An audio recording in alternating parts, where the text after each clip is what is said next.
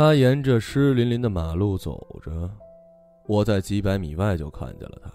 我正犹豫要不要下车，但他没招手，就是看着我。雪从两个小时前开始下，高速公路上冷得要命。我等烟熏的眼睛疼的时候才会打开窗户。我停车只是想看看他怎么这么倒霉呢？好多时候我都会这样，走到那些半夜坐在马路边的人身边，问他两句怎么了。他们有的人会骂两句，有的人会装模作样，有的人就会告诉我怎么了。我只是想听听，他们也只是想告诉个谁，随便是谁吧。他朝栏杆靠了靠，但我离他有一米呢，根本不可能碰到他。一个猪头砸了我的车。他头发全是湿的，我估计鞋子也湿了。呃，什么？你你再说一遍。一个猪头砸了我的车，我不能开了。他似乎还往后看看，是否有别的车会停。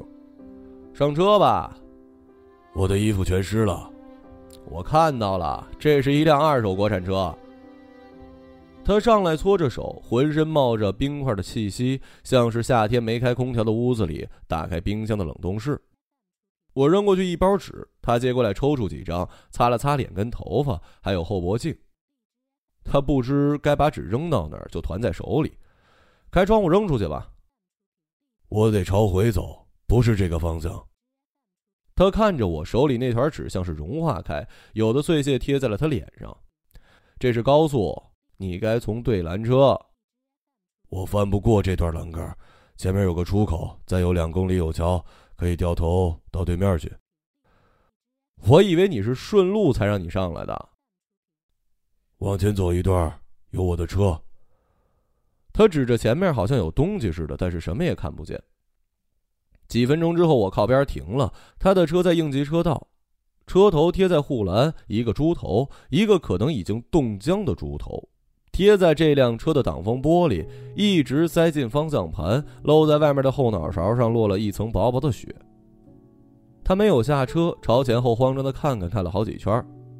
他的车应该能发动，但是玻璃和雪以及坏了的雨刷都让这辆车不能行驶在高速。而我之前一直以为是谁砸了他的车，这一带会有碰瓷儿的。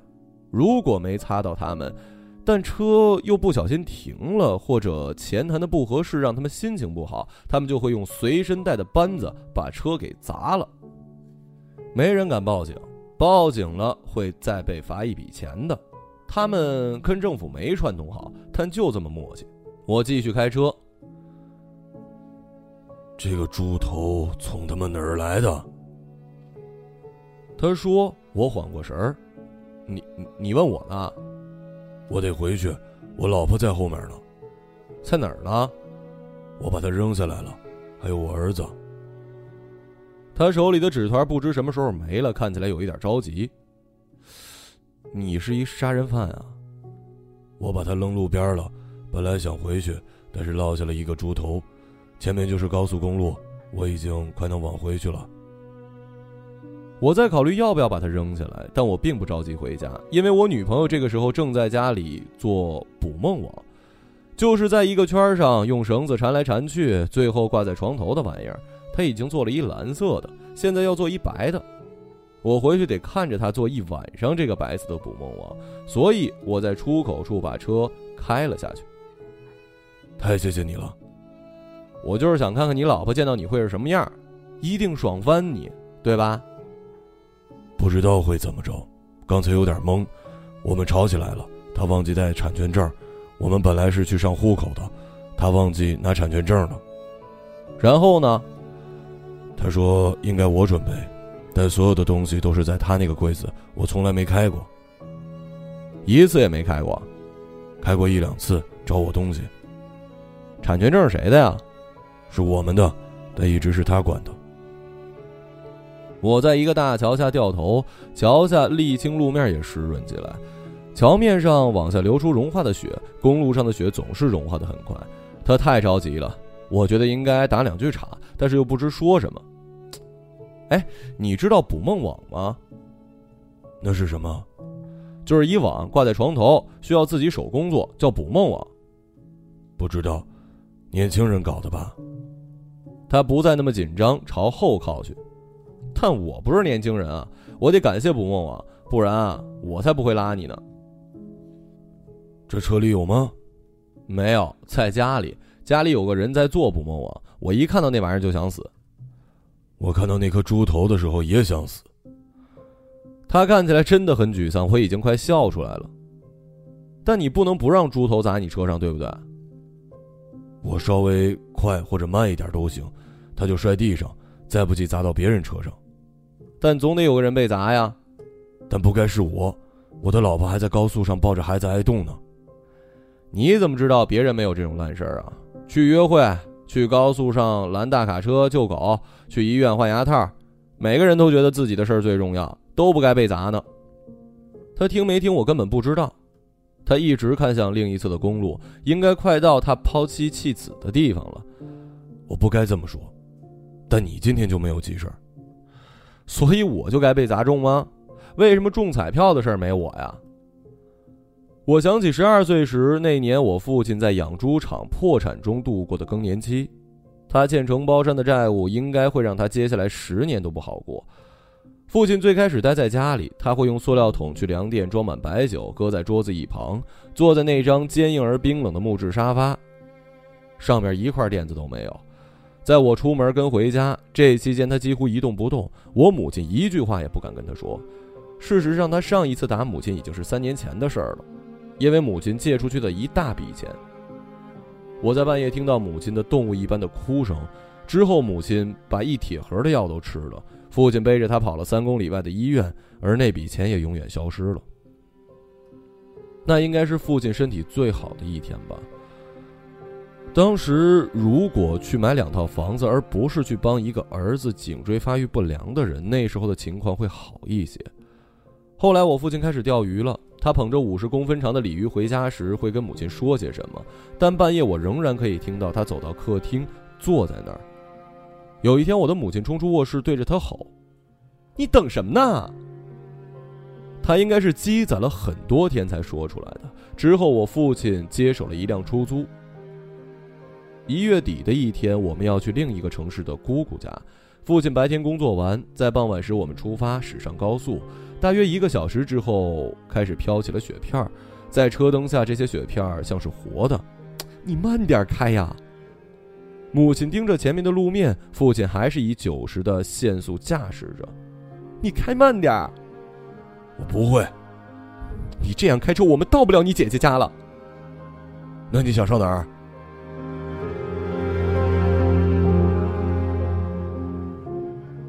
那天晚上，我坐在后面，车里的暖气是坏的，侧玻璃上结着条纹细密的冰霜。母亲想离侧窗远一点，我看到她朝椅子里面移了移。停车！我听到隔壁的人喊，路面很滑，我放慢车速，缓缓停下来。他下了车，这中间的护栏只有一米高，也没有车行驶，他翻了过去。但公路上一个人都没有，挨着公路的是被砍断的岩石。他站在路边，左看右看，还朝岩石上看看。他以为自己老婆是野人吗？笔直的公路只能看到两个尽头不断模糊的雪片。我真想一直待在这儿，两旁都看不到任何东西，看起来不知道会发生什么。沿着两头走，不知道会发生什么。但只要我回家，就得看到那个粉蓝色的捕梦网在额头上方。他打开车门，能再帮我一下吗？会不会记错位置了？我记得这块岩石上面有棵树，会不会上了别的车呀？他站在路边，比你容易上车啊。他在车上看到我，应该会减速的，起码骂我一句。但你刚才不是在我车上吗？这段时间可看不到你。那就去我的车那儿。他看到坏在路边，可能会下来。你不是正好也回家吗？没有正好，我就是在帮你。真的很感谢你啊。他说，又淋了一头白色鸟粪一般的雪。快点关车门。他搓着手，从口袋里掏出了那个根本没扔的纸团，擦着脸，看起来太惨了。当人惨的时候，总会下意识的流露出更惨。谁也不知道为什么，有的人呢会让自己看起来比平时更强悍，趁机露出几块腹肌什么的。但只要仔细观察，他们还是展现着更惨。半个小时之后，又是一番折腾，我们终于看到了他那辆歪斜停靠的车。他跟我走下来，泼上后座上的大衣，用围巾把脖子缠起来。如果不这样，我就不会想下车了。这个男人没有看到自己的老婆孩子。等我走到车面前，发现猪头也不见了。我该怎么办呀？有个渣渣停了车，把你的猪头给带走了。不是我的，是你的。既然落你头上，那就是你的。现在没有人会信这个事儿了。他掏出手机给救援队打电话。如果刚才打了，他就得站在路边等。如果他惦记自己的老婆，又为什么要扔在公路上呢？事实上，我也干过这类的事儿，也有被扔在过公路上。那么就走一段。现在我知道了，可能走几公里会有一个猪头掉下来砸到自己脑袋，这太完美了，跟我这人生的每个阶段都一模一样。你先走吧，他的手机应该是冰的没电了，大概坐别的车回家了。等救援车来了，我再走。我的车还能发动，就是不能驾驶，看不清路。我们钻进他的车，他打开空调，但一点用都没有，因为挡风玻璃裂了一条缝。他一边调着空调大小，一边说：“捕梦网是干什么的？”此刻他已经不着急了。我用围巾吸着头发上的水，就是把美梦兜起来，噩梦过滤掉。还有这种东西？但醒过来，噩梦就开始了。所以印第安人在做什么呢？这东西怎么传到中国来了？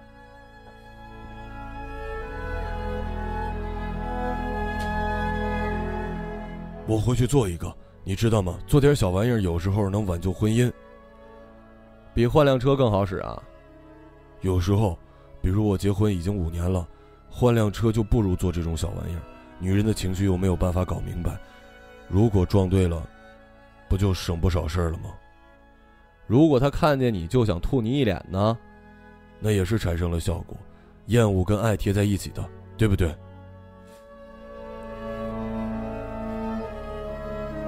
有卡车从道路上驶过去，声音大的像是有人在悬崖边推自己。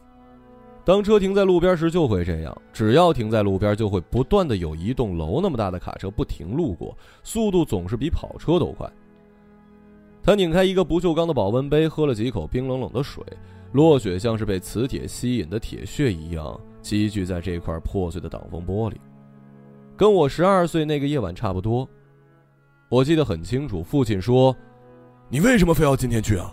看看前面他妈的这一堆。”雨刷一直在摆，但没什么用。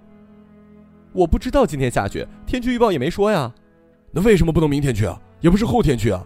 因为你姐姐打电话让今天到，你现在跟她说去不了了，已经走一半了，去他妈的一半！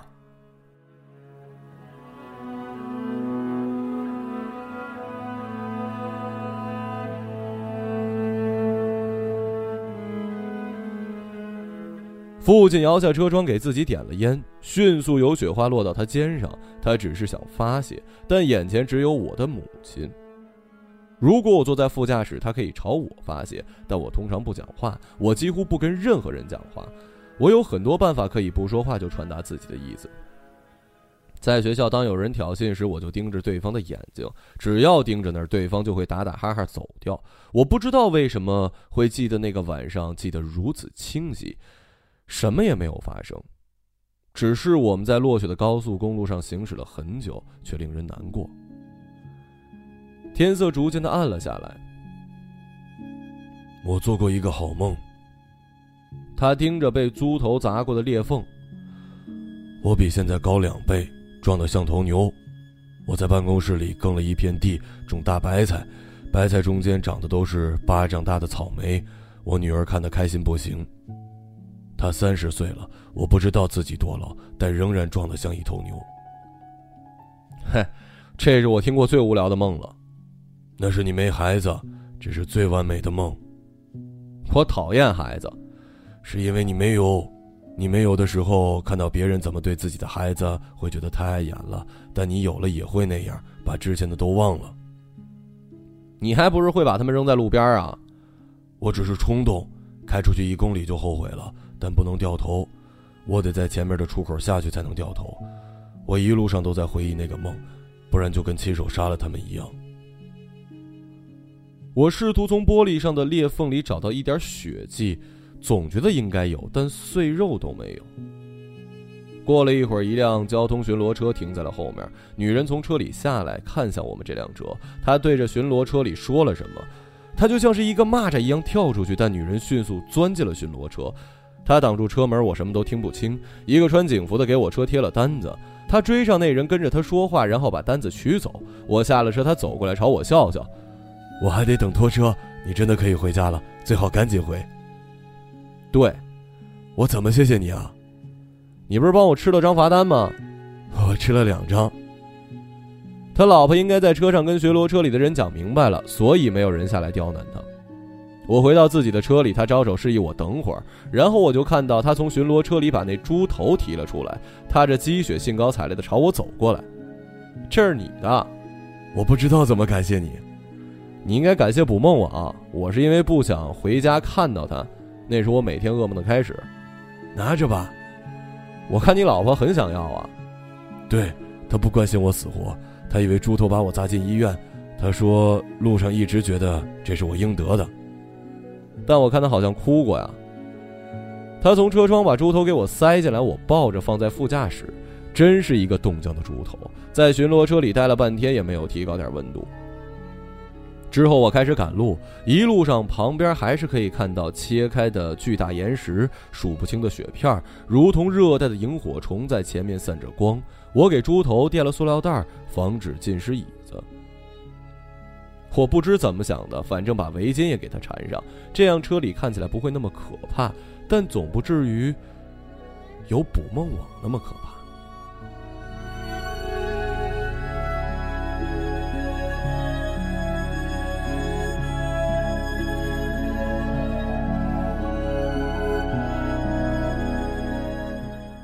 一个朗读者，马晓成。